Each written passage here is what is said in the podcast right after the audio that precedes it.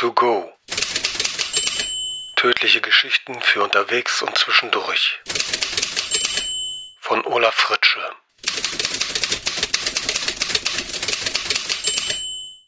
Jäger des verlorenen Geschenkes. Wie Karl den Job hasste. Er hasste das Einkaufszentrum, in dem er vom Vormittag bis zum Abend saß. Er hasste sein Kostüm, das kratzte und an den empfindlichen Stellen zu eng war.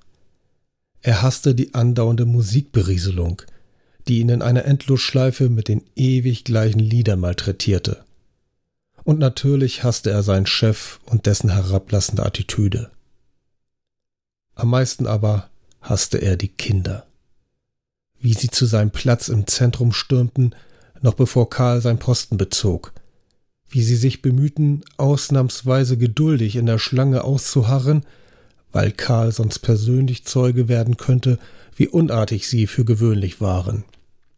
Wie sie im Angesicht der Spielwaren in den Geschäften und Boutiquen ringsum hastig ihre Listen ergänzten wie ihn die Nasen liefen und auf seinen Anzug tropften, wie sie husteten und niesten, bevorzugt mitten in sein Gesicht, wie sie aufgeregt unverständliches Zeug brabbelten, sobald sie auf seinem Schoß saßen, wie sich manche vor Nervosität über seinen künstlichen Bart erbrachen, wie sie ohne ein Wort des Dankes zu den wartenden Muttis rannten, sobald Karl ihre Liste desinteressiert zur Kenntnis genommen hatte wie sie selbstverständlich erwarteten, Karl werde ohne Zweifel auch die unverschämtesten Wünsche erfüllen. Das alles und noch viel mehr hasste Karl von ganzem Herzen. Und dennoch saß er hier im Einkaufsparadies Wunschland, weil der Richter meinte, vier Wochen gemeinnütziger Tätigkeit als Weihnachtsmann während der Resozialisierung eines kleinen Taschendiebes, wie Karl einer war, zuträglicher als ein Monat im Gefängnis. Karl war sich da mittlerweile nicht mehr so sicher. Er ließ die Smartwatch unauffällig in die weite Tasche seines roten Mantels gleiten, als der verwöhnte kleine Moppel von seinem Schoß rutschte und zu den ungerechtfertigt stolzen Eltern stapfte. Zu viel Geld, zu wenig Hirn, dachte Karl. Wie sollte etwas Vernünftiges aus einem Kind werden, wenn es schon mit zehn Jahren eine Uhr für mehr als 500 Dollar trug? Das konnte ja nur in der Vorstandsetage eines multinationalen Konzerns enden. Er wischte sich mit dem künstlichen Bart den Schweiß von der Stirn. Eine halbe Stunde noch musste er die kleinen Kinder bespaßen, und heute Abend waren die großen Kinder dran. Weihnachtsfeier bei einer der finanzstärksten Investmentbanken des Landes. Das hieß, stundenlang kleine Geschenke wie goldene Manschettenknöpfe und Broschen mit Brillantsplittern an zunehmend angetrunkene Yuppies zu verteilen. Einzig die Aussicht auf ein ordentliches Trinkgeld und die Hoffnung, ab und zu einen Blick auf ein strippendes Christmas Bunny zu erheischen, zauberten ein Lächeln auf sein Gesicht, während ihm eine rosa Fee mit Zahnspange beim Versuch, seinen Oberschenkel zu erklimmen, ihren Zauberstab ins Auge stieß. Schlimmer als ihr Nachwuchs werden die erwachsenen Geldsäcke wohl nicht sein, hoffte er. Und wusste im selben Augenblick, dass ihm kein Christkind der Welt diesen Wunsch erfüllen konnte. Sag mal, Santa Claus, wieso heißt du eigentlich Klaus? Der Atem des Mannes in maßgeschneiderten Anzug und handgenähten Schuhen war noch übler als seine Aussprache. Eigentlich ist es Klaus mit K aber Sie haben bei meiner Taufe das T und den Apostroph vergessen, antwortete Karl und fragte sich, ob der Mann wohl im nüchternen Zustand irgendwann auf Santa Claus kommen würde. Den Moment der totalen geistigen Überforderung nutzte er geschickt, um dem Frager jovial auf die Schulter zu klopfen und diskret die Brieftasche aus dem Jackett zu ziehen. Er würde nachher auf der Toilette nach dem Inhalt sehen, das Bargeld herausnehmen und den Rest irgendwo in einer Ecke fallen lassen. Erfahrungsgemäß wunderte es niemanden, wenn bei feuchtfröhlichen Feiern Dinge verloren gingen und am nächsten Morgen vom Reinigungskommando an den seltsamsten Orten wieder gefunden wurden. Keiner von denen wusste, wie viele Scheine er mit sich herumtrug, und die Kreditkarten fasste Karl nicht an. Santa Claus war schließlich nicht so doof, eine Brotkrummspur zu sich selbst zu legen, grinste Karl und gegen ein wenig Trinkgeld aus den Börsen der Börsengurus würde doch allenfalls ein übermäßig oberstrenger Richter etwas einzuwenden haben, oder? Geschickt wich er der Champagnerfontäne aus, die ein pickliger Junginvestor verspritzte. Vermutlich spekulierte er an einem normalen Werktag bereits vor dem Frühstück drei Traditionsunternehmen in den Ruinen und glaubte nun mit seinem pubertären Gehabe besonders männlich zu wirken. Heimlich schob Karl ihm die Lady Datejust von Rolex von der überschminkten Mitvierzigerin am Kaviarbuffet in die Westentasche. Wie schade, dass er am nächsten Morgen nicht miterleben würde, mit welcher Ausrede der Agnes-Spekulant den unrechtmäßigen Besitz der Luxusuhr zu erklären versuchte. Ho, ho, ho, rief Karl mit der tiefsten Stimme, die er zu Wege brachte. Er entleerte eines der Briefchen mit echtem Goldstaub über dem Kopf eines Mannes mittleren Alters. Die Briefchen waren abgezählt, und Karl musste auf einer Liste für jedes einzelne eintragen, wo und wann er es verwendet hatte. Man war in der Bank nicht nur unanständig reich, sondern gegenüber Habenichtsen und Personal auch krankhaft misstrauisch. Sonst hätte Karl nur zu gerne eines der Briefchen für seine persönliche Verwendung abgezweigt. Die Goldkörnchen blieben an der Brillantine im Haar des Mannes kleben. Es sah aus wie glänzender gelber Puderzucker. Du kannst dir dein Hohoho sonst wohin stecken, knurrte der Mann. Er sah Karl mit einem stechenden Blick an, dem es deutlich an weihnachtlichem Frohsinn mangelte.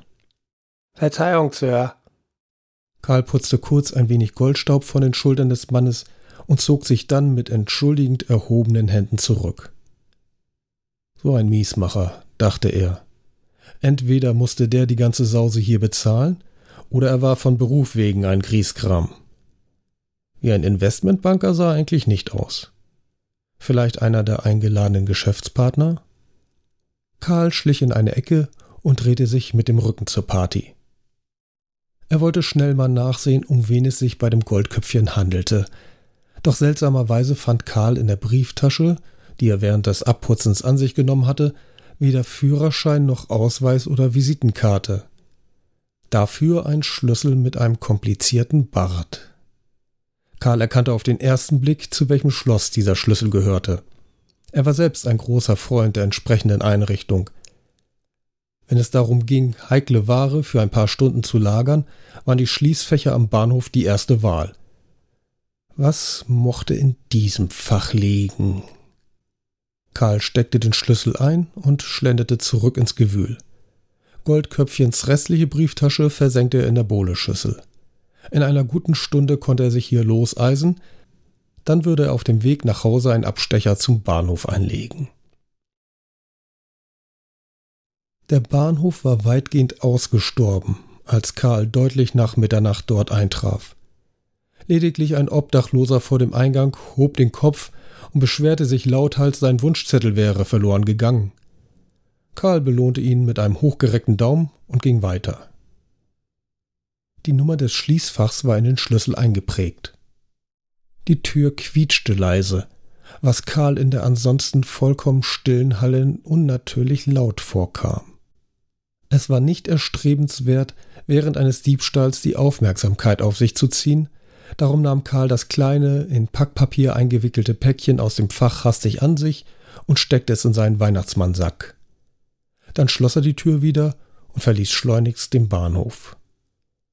Im Eingangsbereich stieß er beinahe mit zwei Kerlen zusammen, die groß und breit wie Kleiderschränke waren und es anscheinend ebenso eilig hatten wie er. Womöglich wollten sie einen Zug erwischen und rechneten nicht mit entgegenkommenden Weihnachtsmännern. Oder Goldköpfchen hatte inzwischen gemerkt, dass ihm der Schlüssel abhanden gekommen war und hatte diese beiden Gorilla-Imitate zur Kontrolle geschickt, durchfuhr es Karl. Sicherheitshalber sprang er in die nächstbeste Straßenbahn. Wohin sie fuhr, war ihm vorerst egal. Hauptsache weg vom Bahnhof. Kate von der Wunderwelt der Boutique, wo jeder etwas findet, war sauer. Dieses Jahr wäre es Nellys Aufgabe gewesen, die Wichtelpäckchen für die Weihnachtsfeier des Police Departments zu packen. Aber Nelly hatte sich natürlich krank gemeldet. War echt typisch für sie. Darum blieb es mal wieder an Kate hängen. Genervt pustete sie sich eine Haarsträhne aus dem Gesicht. Wenigstens war Karl, der Weihnachtsmann des Einkaufszentrums, pünktlich erschienen und hatte seinen Jutesack am feierlich geschmückten Nordpolstand abgelegt, bevor er mit seinem Kostüm zum Umkleiden in einer Kabine verschwunden war. Kate holte sich den Sack und begann die Wichtelliste abzuarbeiten. Reihe für Reihe schritt sie die Gänge ab und warf in den Beutel, was die Polizisten ihren Kollegen zu schenken gedachten. Anschließend kippte sie alles auf den Verpackungstisch aus und machte sich mit Weihnachtspapier, Schleifchen und Glitterkram ans festliche Einpacken. Auf jedes fertige Päckchen klebte sie ein Post-it mit dem Namen des Empfängers. Als die Reihe an einem lieblos im Packpapier gewickelten Gegenstand war, stutzte sie kurz. So etwas hat es voriges Jahr nicht gegeben. Und es stand auch keines auf der Liste. Was sollte sie damit machen? Es auspacken, in der Hoffnung, einen Hinweis zu finden, für wen dieses Präsent gedacht war? Bei der Polizei anrufen und nachfragen? Dauert alles viel zu lange, befand Kate. Sie war schneller fertig und machte sich weniger Arbeit, wenn sie das Packpapier-Ding wie jedes andere Geschenk behandelte und ohne Beschriftung in den Sack warf. Karl, der dieses Jahr den Polizeiweihnachtsmann spielte, würde auf der Feier schon merken, wer nichts bekommen hatte und für wen daher dieses, was auch immer, gedacht war. Zum Ausgleich für das schmuddlige Aussehen wählte sie ein besonders schön glänzendes Papier aus und gleich zwei Schleifen in Gold und Silber. Wenigstens der Schein machte jetzt etwas her, dachte sie, und stopfte es zu den anderen Wichtelüberraschungen. Das Weihnachtsmannkostüm von Karls Ablösung war verschmutzt und an mehreren Stellen eingerissen.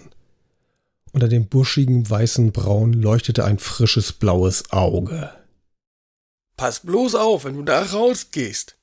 Die verprügeln Weihnachtsmänner und klauen ihnen die Säcke. Wer und wieso? Karl schluckte schwer. Er hatte eine dunkle Ahnung, wie die Antworten auf seine Fragen lauteten. Woher soll ich das wissen? Irgendwelche Schlägertypen halt. Mich haben die auch erwischt, haben mir eine verpasst und wollten mir gerade den Sack wegreißen, da konnte ich abhauen. Die Ablösung rieb sich den aufgerissenen Ellenbogen. Mensch, dabei sind da doch nur Geschenkabtratten drin. Schon klar, was die suchen, dachte Karl. Die sind hinter dem Päckchen aus dem Bahnhofsschließfach her. Offenbar setzt da jemand Himmel und Hölle in Bewegung, um das wiederzubekommen. Karl ging jede Wette ein, dass die beiden Typen, denen er am Ausgang des Bahnhofs begegnet war, zur Mafia oder einer anderen Organisation gehörten und schnell auf die Idee gekommen waren, dass dieser ominöse Weihnachtsmann das Fach ausgeplündert hatte. Tja, nur wimmelte es derzeit in der Stadt von Weihnachtsmännern. Dieses Päckchen musste enorm wichtig sein, wenn die Mafia wahllos alle Weihnachtsmänner aufmischte. Brute Force Methode im wörtlichen Sinne.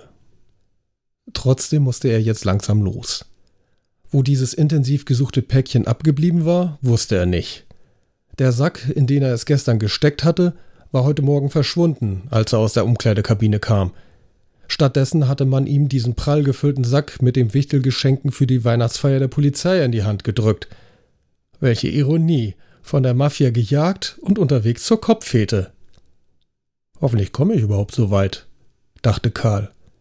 Er warf sich den Sack über die Schulter, zog die Kapuze tief ins Gesicht und verließ das Einkaufszentrum. Sie lauerten ihm beim Umsteigen von einer Straßenbahn in die nächste auf. Hätte ihm seine Ablösung nichts davon gesagt, dass Weihnachtsmänner momentan für die schweren Jungs als freiwild galten, wäre er ihnen nur stracks in die Arme gelaufen. So aber wurde er sofort auf die drei Typen aufmerksam, denen das Wort Ärger in Großbuchstaben auf die Stirn geschrieben stand und die aus verschiedenen Richtungen auf ihn zuschritten. Scheiße, dachte er. Wissen die nicht, dass Non-Schweizer und Weihnachtsmänner Immunität genießen? Hey, du! Der größte Schläger war ihm am dichtesten und startete ohne Zögern die Konfrontation. Was hast du da in dem Sack? Karls Herz schaffte es, bis zum Hals zu schlagen und ihm gleichzeitig in die Hose zu rutschen. Er stand zwar ausnahmsweise auf Seiten von Recht und Gesetz und transportierte sogar Geschenke für die Polizei, doch wenn man mal einen Kopf brauchte, dann war der natürlich schon auf der Weihnachtsfeier. Karl war auf sich allein gestellt und musste sich wohl oder übel auf seine Notprogramme als Taschendieb verlassen. Wer? Ich? Was für ein Sack meinen Sie? Doofstellen war immer ein guter Anfang. Karl drehte sich im Kreis, als hielte er nach jemand anderem mit einem Sack Ausschau. Vier Meter bis zum mittelgroßen Ganoven, fünf bis zum kleinen, registrierte er. Also Durchbruch beim Riesen, der mittlerweile auf zwei Meter herangekommen war und damit am wenigsten Zeit hatte, auf einen überraschenden Ausfall zu reagieren. Na, den Sack auf Dei! Weiter kam er nicht in seinem Satz. Karl schleuderte ihm urplötzlich den prall gefüllten Jutesack ins Gesicht und trat ihm fast gleichzeitig zwischen die Beine. Mit einem Schmerzensschrei griff sich der Riese in den Schritt und ging zu Boden. Ho, ho, ho! rief Karl und spurtete an ihm vorbei. Die beiden übrig gebliebenen Mafiosi hinter ihm her. Unter normalen Umständen hätte Karl versucht, möglichst schnell in einer möglichst dichten Menschenmenge unterzutauchen und möglichst unsichtbar zu werden. Mit seinem signalroten Mantel, dem schweren Sack und den Profigangstern auf seinen Fersen hielt er das mit der Unsichtbarkeit allerdings für ein nur schwerlich zu erreichendes Ziel. Dieses Problem und die Tatsache, dass seine Verfolger immer näher kamen, zwang ihn, blitzschnell eine neue Taktik zu entwickeln. Darum schwenkte er an der dritten Kreuzung scharf nach rechts ein und rutschte auf einer vereisten Pfütze aus. Es krachte ziemlich laut, als er auf den Sack mit den Geschenken fiel und dabei vermutlich einige der Päckchen verbeulte, die Kate mit viel Liebe geschnürt hatte. Das Krachen war jedoch nichts im Vergleich zu dem Knacken seiner Knochen, mit dem man nun rechnen musste, als ihn die beiden schwer atmenden Schläge erreichten. Kann ich Ihnen helfen, Sir? Ein freundlich lächelndes Gesicht schaute auf Karl herab. Eines, von dem Karl eigentlich nicht erwartet hätte, dass er jemals erleichtert wäre, es zu sehen, vor allem nicht die Uniform, die der Besitzer des Gesichts trug. Bei dem Wetter muss man wirklich vorsichtig sein, sagte der Polizist, während er Karl auf die Beine half. Im Augenwinkel sah Karl, wie die Mafiosi einen Moment zögerten und sich dann leise fluchend zurückzogen. Bestimmt handelte es sich bei ihnen nicht um geistige große Leuchten, aber so dämlich einen Weihnachtsmann direkt vor einem Polizeirevier anzugreifen, waren sie dann doch nicht. Verzweifelte Situationen verlangen verzweifelte Maßnahmen, dachte Karl. Wie gut, dass er aus seiner Tätigkeit als Taschendieb die Lage aller Polizeireviere in der Stadt kannte. Den restlichen Weg zum Ort der Weihnachtsfeier des Police Departments legte Karl auf dem Rücksitz eines Streifenwagens zurück. Dieses Mal nicht in Handschellen, sondern mit einem frisch gebrühten Kaffee im Magen und ausgesprochen gut gelaunten Polizisten auf den Vordersitzen. Dennoch war ihm ein wenig mulmig zumute. Nachdem er sich auf dem Revier von der Verfolgungsjagd berappelt hatte, hatte er den Sack geöffnet, um zu prüfen, ob mit den Geschenken noch alles in Ordnung war. Bis auf ein paar Verknautschungen hatten es die meisten Päckchen gut überstanden, stellte er fest. Allerdings waren etliche Post-its mit den Namen der Empfänger abgefallen und es gab keinerlei Anhaltspunkte, welcher Aufkleber auf welches Geschenk gehörte. Ist doch egal, lachte der wachhabende Officer und klopfte Karl beruhigend auf die Schulter. Es kommt doch eh nur auf den Gedanken an. Kleben Sie die Dinger einfach irgendwo drauf. Wem sein Geschenk nicht gefällt, der kann ja tauschen. Keine schlechte Idee, befand Karl und befolgte den Rat. Am Ende hatte er zwar ein Päckchen übrig, für das er kein Post-it finden konnte, aber das war besser als umgekehrt. Dieses Geschenk bekam eben, wer zum Schluss keines in den Händen hielt. Oder Karl nahm es als Trostpreis für sich selbst, falls alle versorgt wären. Verdient hätte er es jedenfalls. Die Weihnachtsfeier des Police Departments war herzlicher, aber auch derber als bei den Investmentbankern. Anstelle von Champagner bekam Karl als erstes ein Bier in die Hand gedrückt und zuckte zusammen, als ein Polizist mit roten Haaren seinen Kollegen Knallerbsen unter die Füße warf, so dass es auf der Tanzfläche knatterte wie bei einer Schießerei. Da bis zur Bescherung noch eine Stunde Zeit war, durfte sich Karl so lange am kalten Buffet bedienen und den Gesprächen lauschen. So erfuhr er allerlei nützliche Informationen für sein Hauptgewerbe, etwa wo demnächst verstärkt Fußstreifen unterwegs sein würden und welcher Hehler unter intensiverer Beobachtung stand. Dann war der große Moment gekommen. Die Polizeikapelle spielte einen Tusch und Karl wurde auf die Bühne gebeten. Mit einer Oscar-verdächtigen Schauspielleistung schleppte er den scheinbar unglaublich schweren Sack nach vorne, setzte sich auf den dort bereitstehenden Stuhl und nahm das gereichte Mikrofon entgegen. Theatralisch öffnete er den Sack, zog das erste Wichtelpäckchen hervor und las laut den Namen auf dem Post-it vor. Sergeant Drebin. Hier, donnerte es aus dem Raum.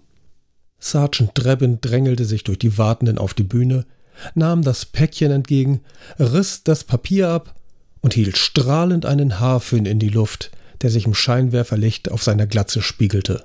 So einen habe ich mir schon immer gewünscht, rief er. Endlich kann ich mir ein paar Haare wachsen lassen, ohne Sorge, wie ich sie wieder trocken kriege. Alles lachte, und Karl holte das nächste Geschenk hervor. Die meisten Wichtelgaben waren so wenig individuell, dass sie auf jeden passten. Pralin, ein Buch mit Gangsterwitzen, zwei Freikarten für ein Eishockeyspiel und plüschige Ohrenwärmer mit aufgestickter Dienstmarke. Andere Gaben gerieten zweifellos an den falschen Adressaten. Darunter der Rasierapparat für die Sekretärin des Chiefs, ein pinkfarbener Massagestab für einen alten Lieutenant kurz vor der Pensionierung und das Make-up-Set Deluxe für den Deputy Commissioner. Doch statt für Unmut zu sorgen, heizten die offensichtlichen Verwechslungen die gute Stimmung noch mehr an. Chief Stanford, rief Karl aus und streckte ein Geschenk mit gleich zwei Schleifen in die Höhe, einer goldenen und einer silbernen. Mit federnden Schritten wie ein junger Bursche sprang der Schief unter dem Applaus seiner Leute auf die Bühne. Um sich selbst die Überraschung nicht zu verderben, kniff er die Augen zu, während er zuerst das Geschenkpapier und dann das Packpapier abzog. Als er sie wieder öffnete und den Inhalt emporreckte, wurde es schlagartig still im Raum. Nur der Stuhl, auf dem bis vor wenigen Sekunden der Weihnachtsmann gesessen hatte, klapperte beim Umfallen. Doch darauf achtete niemand. Sie alle hatten nur Augen für das Geschenk des Chiefs. Eingeschweißt in Folie und weiß wie Schnee. Unverkennbar genügend Kokain, um damit eine ganze Kleinstadt zu versorgen. Karl hatte gleich zu Beginn des Auspackens das Packpapier erkannt. Was auch immer darin steckte, konnte nichts Gutes für ihn bedeuten, wenn es hier vor über hundert Polizisten ausgepackt wurde. So viel war ihm klar, obwohl er keine Ahnung hatte, was gleich enthüllt würde. Deshalb zögerte er keinen Augenblick und trat direkt die Flucht an. Er schlüpfte gerade zur Tür hinaus, als die ungläubige Stille im Saal in ein gemurmeltes Durcheinander überging. Und bevor die ersten Stimmen fragten, wo denn dieser Weihnachtsmann abgeblieben wäre, hatte er schon einen Häuserblock zurückgelegt. Keuchend lehnte er sich mit dem Rücken an die Wand. Na toll, jetzt war außer der Mafia auch noch die Polizei hinter ihm her. Für den folgenden Tag hätte Karl sich am liebsten krank gemeldet. Doch das ging nicht, denn wenn er auch nur einen Tag ohne amtsärztliches Attest fehlte, so hatte der Richter verfügt, würde er in den Bau wandern und musste den vollen Monat absitzen. Dort würde er garantiert einigen Mitgliedern der Mafia begegnen, und das wäre für seine Gesundheit noch abträglicher als jede gewöhnliche Gefängnisstrafe. Zum Glück wusste die Mafia weiterhin nicht, welchen Weihnachtsmann sie eigentlich suchte. Da die Aktion mit dem Verprügel nichts gebracht hatte, war sie auf eine andere Strategie verfallen. Die Schläger hatten sich selbst als Santa Claus verkleidet und hofften auf diese Weise an Informationen über den Verbleib des Päckchens zu kommen. Dementsprechend wimmelte es in der Stadt von Weihnachtsmännern, die so grimmig reinschauten, dass selbst die hartgesottensten, unartigen Kinder bei ihrem Anblick spontan anfingen zu weinen und schworen, ab sofort und für alle Zeiten brav zu sein. Am späten Nachmittag verdoppelte sich die Zahl der Weihnachtsmänner auf den Straßen noch einmal. Bis dahin hatte die Polizei festgestellt, dass ihnen die Santa Claus Vermittlungszentrale nicht verraten konnte, wer auf ihrer Weihnachtsfeier die Geschenke verteilt hatte. Schätzchen, das kann ich Ihnen nicht sagen. Wir hängen die Anfragen an das schwarze Brett und jeder unserer Weihnachtsmänner nimmt morgens die Zettel mit, die er im Laufe des Tages abarbeiten will hatte die Sekretärin den Officers mitgeteilt und ihm zum Trost ein paar Zimtsterne in die Hand gedrückt. Also fiel auch den Cops nichts Besseres ein, als ihre Beamten undercover in roten Kostümen auf die Straße zu schicken. Als Konsequenz drängten sich an neuralgischen Punkten wie dem Weihnachtsmarkt mehr argwöhnisch äugende Weihnachtsmänner als Zivilisten. Dennoch blieb es erstaunlich friedlich. Zwar zog ein Junge eine Pistole aus der Tasche eines Mafia-Weihnachtsmanns und rief aus Boah, ich wusste gar nicht, dass Santa bewaffnet ist. Bestimmt, damit niemand die Geschenke klaut. Und ein Santa-Kopf wurde von einem frechen Mädchen mit seinen eigenen Handschellen an den Dekoschlitten gefesselt. Über eine halbe Stunde weigerte sie sich, den Schlüssel rauszurücken, wenn der Weihnachtsmann nicht vorher schriftlich versprach, dass sie endlich einen Pony kriegen würde. Davon abgesehen gab es keine besonderen Vorkommnisse. Und Karl zog sein Kostüm erst bei der Arbeit an und hinterher gleich wieder aus, um nicht in irgendwelche Unannehmlichkeiten verwickelt zu werden. Die bahnten sich einen weiteren Tag später dennoch an, als die Mafia aus einem der echten Weihnachtsmänner herausquetschte, wer auf der Feier der Investmentbank den Santa Claus gegeben hatte. Sobald sie den Namen von Karl kannten, war es ein leichtes herauszufinden, dass er während der Öffnungszeit im Einkaufsparadies Wunschland saß. Triumphierend beorderte der Obermafiosi seine Weihnachtsmänner auf der Stelle in das Einkaufszentrum. Ungefähr zur gleichen Zeit hatte Sergeant Drebin ermittelt, dass sein Haarföhn aus einem der dort ansässigen Geschäfte stammte, und er befragte gerade Kate, für welchen Weihnachtsmann sie den Wichtelsack gepackt hatte, als er den unerwarteten Auflauf an zusätzlichen Weihnachtsmännern registrierte. Weil etliche von ihnen Schlagstöcke, Schlagringe und sogar Schusswaffen bei sich trugen, alarmierte er sofort über Funk die Zentrale, die umgehend sämtliche Einsatzkräfte aus dem Gebiet in das Einkaufszentrum schickte. Alle miteinander in Santa Claus-Kostümen, wie sich herausstellte. Die Ereignisse der folgenden halben Stunde ließen sich im Nachhinein nicht mehr lückenlos ermitteln und sind in einer Akte mit dem Codenamen Santa Chaos abgelegt. Aus Sicht von Karl fing es damit an, dass sich um ihn und die Kinder sowie deren Eltern immer mehr Weihnachtsmänner mit grimmigen Gesichtern ansammelten. Bevor diese aber beginnen konnten, ihre zweifellos finsteren Vorhaben umzusetzen, bildete sich ein zweiter Ring, ebenso entschlossener, jedoch amtlicher dreinschauender Santas. Wie auf ein Kommando zogen beide Gruppen plötzlich allerlei Waffen hervor, und irgendwer rief Ho, ho, ho, die Hände hoch. Das war der Moment, in dem Panik ausbrach und die Situation eher unübersichtlich wurde. Beim Anblick der bewaffneten Weihnachtsmänner bekam es eines der Kinder mit der Angst zu tun und fing an zu schreien, es wäre immerartig, dass mit der kaputten Vase sei sein kleiner Bruder gewesen und überhaupt hätte ihm niemand erzählt, dass der Weihnachtsmann eine Knarre hatte. Davon angesteckt begannen alle anderen Kinder ebenfalls zu kreischen und zu brüllen, und binnen weniger Sekunden tobten sie wie eine Horde erschrockener Mini-Büffel auf Kniehöhe der Erwachsenen durcheinander. Karl wurde gleich zu Beginn von seinem Hocker gestoßen. Eltern riefen nach ihrem Nachwuchs oder schnappten sich in ihrer Verzweiflung irgendwelche Knirpse, egal welche, und mehr als einen Mafiosi und Polizisten rissen die kindlichen Fluten von den Beinen. In dem Tohuwabu löste sich schließlich ein Schuss. Nur ein einzelner, doch die Kugel traf zufällig die Sprinkleranlage, die daraufhin pflichtgemäß den gesamten Bereich unter Wasser setzte. Ein gemischtes Kuddelmuddel aus Kindern, Eltern, Mafiosi und Cops strömte durch die Ausgänge aus dem Einkaufszentrum, wo sie von der uniformierten Verstärkung der Polizei in Empfang genommen wurde.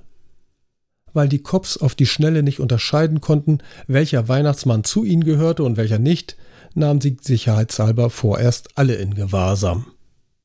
Selbst der alte Lieutenant, der inzwischen herausgefunden hatte, welchem Zweck sein Wichtelgeschenk in Wahrheit diente und es schleunigst im Internet verkauft hatte, konnte sich nicht erinnern, dass die Arrestzellen jemals dermaßen überfüllt gewesen waren.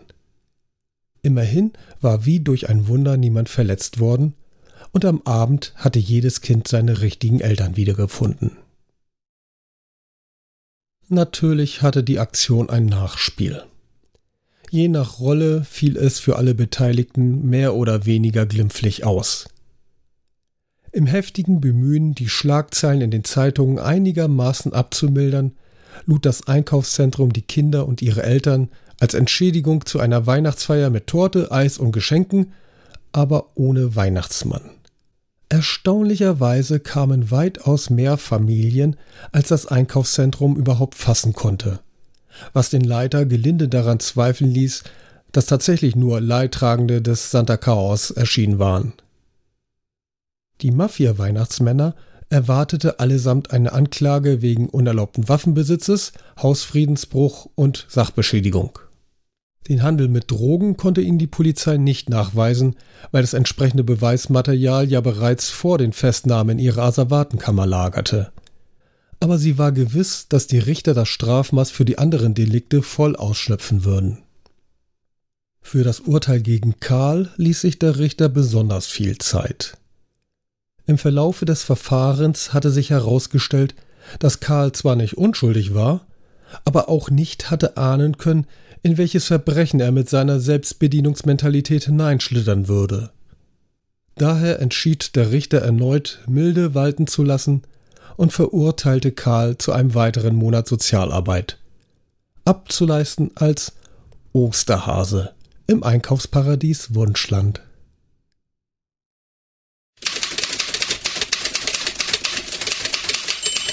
Outtakes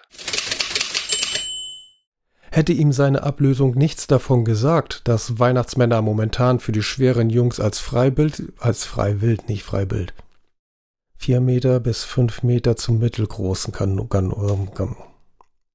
Sehen wir, Sergeant Drebin, Drebin und sind in einer Akte mit dem Codenamen Santa